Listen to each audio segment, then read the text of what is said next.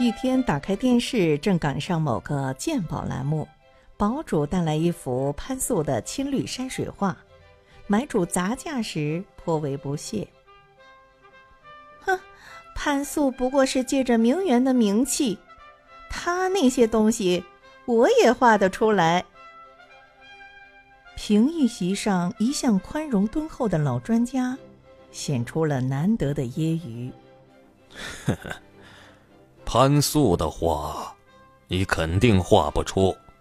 三分功夫在画里，七分在画外，哪儿是三两天的功夫？点评的买主一脸尴尬。真正的名媛绝不会大咧咧的以名媛自居，不会全身布满 logo 的名牌。更不会在微博认证上来一句“京城名媛”，招致一片嘲讽。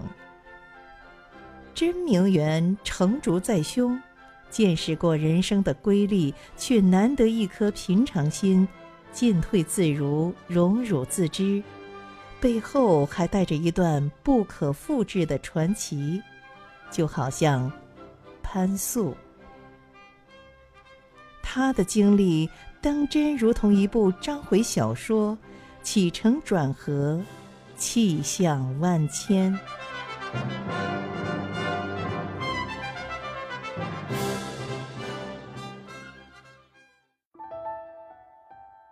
潘素曾经是苏州名门千金，前清著名的状元宰相潘世恩的后代，原名潘白琴，也叫潘慧素。幼年时期，大家闺秀的母亲沈桂香聘请名师教她音乐和绘画，所以她弹得一手好琵琶，绘画功底也扎实。十三岁时，母亲病逝，她被继母王氏卖到上海的妓院。如此冰火两重天的际遇。他却拾掇起无端的愁绪，铺展出别样洞天。苹果日报社长董桥在那一篇《永远的潘慧素》中，描写三零年代的他。亭亭然玉立在一瓶寒梅旁边，长长的黑旗袍和长长的耳坠子，衬出温柔的民国风韵，流苏帐暖。春光婉转，几乎听得到他细声说着带点无音的北京话。如此旖旎的资质，放在古代是薛涛一流，摆在民国更是当红花魁。他在十里洋场的上海别号潘飞，但他不像别的交际花，接的多是官场客人。他的客人居然是上海白象的二等流氓为主，这些人天天到他家酣畅淋漓的摆谱吃花酒，他照样应接不暇的自顾自出堂差。民国黑社会们大多纹着纹身，潘飞便在手臂上也刺了一朵香艳的花。所以每逢想到潘素。首先想到的就是一个手臂刺花的严厉奇女子游刃草丛的场景，想着那俗世的欢腾和肆意的热闹，还有她置身其中却不沾染半分俗气的玲珑。虽然身世堪伤，却和红颜薄命扯不上半分关系，甚至还带着违和的喜感。如果不是遇上张伯驹，潘素活色生香的名妓生涯未必结束那么早。这位著名的民国四公子之一，其他三位是溥仪的族兄溥同、袁世凯的次子袁克文、少帅张学良。张伯驹的父亲张振芳是袁世凯的表弟，北洋军阀元老，中国盐业银行创办人。张伯驹的棋艺似乎张回体才能尽兴。伯驹出身豪门，玉树临风，面若旦角，眉如柳叶，天然一段风情，全蓄住在一双丹凤眼中，竟也是贾宝玉的骨子，纳兰容若的脾性，不顾双亲反对，退出军界，厌倦功名。从此读书唱戏写字，古玩耽美，在名士圈名副其实，一个京城大公子。这么一对奇男异女，金风玉露一相逢，便胜却人间无数。张伯驹对潘素一见钟情，当场挥笔写了一副对联：“潘布掌中轻，十步相尘生罗袜。飞弹塞上曲，千秋胡语入琵琶。”片语解风韵，寥寥两行字，把潘素的神态容貌与特长描摹得淋漓尽致，博得佳人倾心。两人的热恋激怒了已与潘素有婚约的国民党中将臧卓，臧卓把潘素软禁在西藏路与汉口路交口的一品香酒店，哪里料到？情痴张伯驹居然托朋友买通臧卓的卫兵，在一个月黑风高的晚上，孤身涉险劫走潘素。那是一九三五年，潘素二十岁，张伯驹三十七岁。从此，两人一生沉浮，形影相随。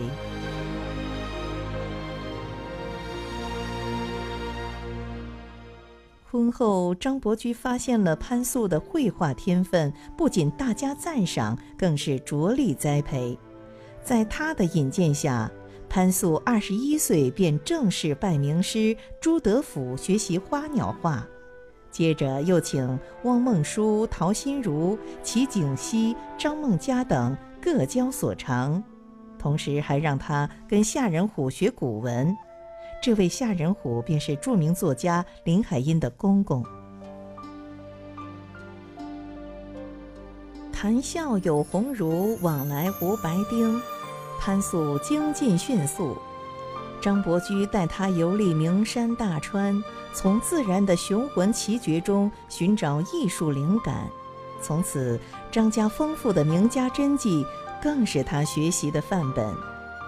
中国现存最早的水墨画，隋代展子虔的《游春图》，李白唯一的真迹《上阳台帖》，陆机的《平复帖》，杜牧的《张好好诗》，范仲淹的《道服赞》，蔡襄的自书诗册，黄庭坚的草书卷等等，这些听起来神话般的名字，随便哪一幅都是价值连城的国宝。潘素自己这样说：“几十年来，时无冬夏，处无南北，总是手不离笔，案不空纸，不知疲倦，终日沉浸在写生创作之中。”张大千夸他的画：“神韵高古，直逼唐人，未为扬声可也，非五代以后。”所能望其项背。著名文物鉴定家史树清曾为潘素的《西山秋色图》题跋，绘素生平所作山水，极似南朝张僧繇，而恪守谢赫六法论，真莫古家法也。此幅白云红树，在当代画家中罕见作者。新中国成立后，潘素的画曾被作为礼物送给来访的日本天皇、英国首相撒切尔夫人、老布什等等。潘素已然是现代首屈一指的青绿山水画家。画如其人，潘素的画像极了他自己的内心独白，像画作《云峰春江图》。远山缥缈，近树绚丽，青山绿石错落有致。作品《松岭重峰》则是一色的绿，深浅不同的各种绿，疏疏朗朗，映衬着云蒸霞蔚，参差出别样的风情。作品《远江翻影》中几叶扁舟，数座俊峰，浓淡得宜，自在空灵。作品《云峰秋色图》却是优雅和谐的调子，不见匠气刻板的布局。没有大起大落的人生经历，很难有这般跌宕淡远的笔触。潘素的画有冰雪，却不见寒冷；有空山，却不露萧瑟；有孤帆，却没有自怜。清雅的底子透出疏落的俏丽与温暖，活脱脱就是他自己的写照。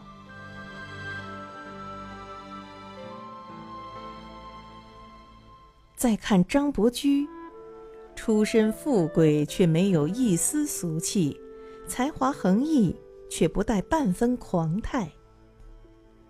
刘海粟称赞张伯驹是当代文化高原上的一座俊峰。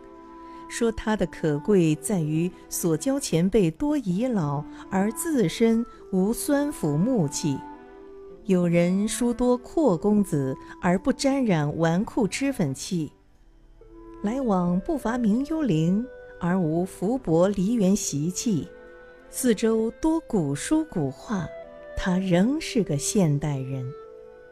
就像他的自陈：“我本是。”卧龙岗散淡的人，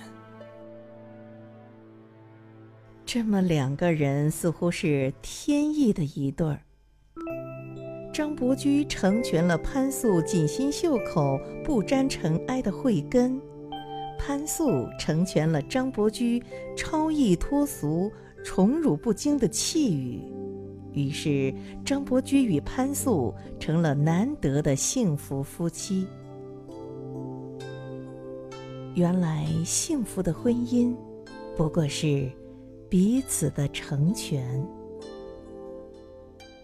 一对男女相遇已属缘分，钟情更是不易。费尽周折的结为夫妻，那真是机缘的天时地利与情感的水到渠成。年轻时的爱情蚕茧一般，丝丝缠绕，蜜意绵绵；中年时的爱情却如飞蛾破蛹，懒洋洋、灰扑扑，化作蝴蝶的太少，而太多的人不到七年已养，走到半路，已成了陌路。当年爱她飞扬的个性，现在眼热的却是闺蜜新换的豪宅。于是，他的不羁变成不负责任，需要几次三番的唠叨控诉。曾经钟情他质朴的善良，如今喜欢的却是回眸一笑百媚生的风情。于是，他的淳朴成了木讷，连抬眼打量都是多余。多少夫妻在漫长的岁月里，硬生生折断了彼此的优点。变成互不欣赏、互相打击的对手，在婚姻的竞技场上用尽全力、耗尽一生的战斗。稳定的婚姻各种各样，爱的你死我活并不稀奇，甚至未必重要。最难得的，是成全。所以，每个甜蜜的女子背后，大多有一个。宽厚男子的默默扶助，每个圆满男子的身边也少不了一个宽容女子的无声支持。张伯驹视金如土、收藏文物的败家举动，潘素不仅赞赏，还变卖珠宝首饰，鼎力相助，宁愿独自应对柴米油盐的琐碎，也要成全他的名士风流。一九四六年，隋代画家展子虔的《游春图》流于市面，张伯驹卖掉了弓弦胡同李莲英的老宅，购得了这件宝贝。一家人携着游春图，美滋滋、乐呵呵的从弓弦胡同搬到了城外的承泽园。一九五二年，游春图和唐寅的画一并捐给了北京故宫。一九五三年，承泽园也卖给了北京大学。张伯驹一家最后的居所是后海边最普通的四合院儿。一九五六年，两人又把全副家当，甚至用生命换来的珍藏多年的瑰宝，捐给了故宫博物院，包括。平复帖、张好好诗、道福赞等八件，至今它们仍是故宫的镇院之宝。张一和在他写的书《往事并不如烟》中说：“这对夫妻相处是完全以张伯钧为轴心的，潘素对张伯驹是百分之一百二的好。”有一次，张伯驹看上了一幅古画，卖家要价不菲。而此时的张伯驹早已不是当年贵气的民国四公子，没有实职，尽是闲差。画虽然好，可是想到现实的经济状况和未来漫长的实际生活，潘素终究犹豫了。张伯驹见他没答应，便嚷嚷开了，最后索性躺倒在地上，任凭潘素怎么拉怎么哄，也不起来。最后哭笑不得的潘素许诺，还是拿出一件首饰换钱买画吧。于是，大他十七岁的张伯驹才翻身爬起来，拍拍粘在身上的灰尘，自己回屋睡觉去了。如果张一和家请张伯驹夫妇吃饭，随意洒脱的张伯驹总是不说话，只顾吃；周到礼貌的潘素却不停地夸菜好。夫妻俩就像分工好了一样。张一和的父亲张伯钧去世后，他的母亲搬了家，第一个前来看望的便是张伯驹与潘素。他们不知道张一和母亲的新住址，到处打听，最后和一个古董商谎称要与张家核对账目，才从农工党机关那里得到了张家的地址。而此时的张伯钧，早已是人人避之唯恐不及的。现行反革命。一九七五年，两人在一起四十多年后，快八十岁的张伯驹小别潘素，到西安女儿家短居，分别短暂却深情款款，写了首《鹊桥仙》送给潘素。不求诸巧，长安鸠桌，何羡神仙同渡？百年夫妇百年恩，纵沧海，石田难数。白头咏叹，黛眉重画，柳暗花明有路。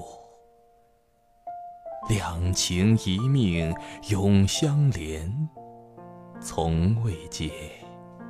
秦朝楚暮，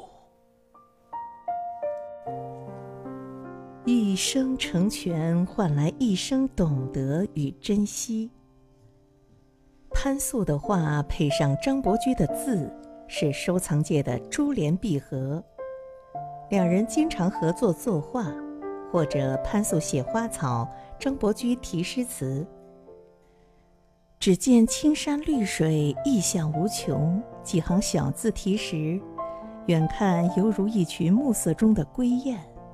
无论春风得意，或是贫顿困厄，均相携而来。一九八零年二月，两人最后一次合作，北海画舫展出了老夫妻的作品五十八幅。一九八二年正月。参加完宴会的张伯驹突患感冒，被送进北大医院。因所谓级别不够，不能住进双人或单人病房。张伯驹和七八位病人挤在一个病房，不时有重病号抬进来，死的人被拉出去。心绪不安的老人便要回家。二月二十六日，等到女儿终于拿到同意调换医院的批令时，张伯驹。却不幸离开人世，享年八十四岁。十年后，潘素追随。实际上，幸福女人的背后，都有一个本质不错的、智慧的、很替妻子着想的丈夫。这不是靠女人调教就能调教得成的。比如张伯驹之于潘素。这样的男人懂得欣赏女人的优点，包容女人的弱点，甚至他们如同一支点石成金的妙笔。发掘女人自己都意识不到的潜能与才华，把女人发掘成一座宝库。当然，有慧心的女人懂得回应。是的，是回应，而不是回报。回报带有太多的沉重和目的性，而回应恰如春天里的一缕清风，撩拨的人心尖儿酥痒。我明白你对我的好。我将尽我所能给予你更多的好。如此的婚姻关系，怎能不是良性循环呢？婚姻是懂得，是珍惜，更是成全。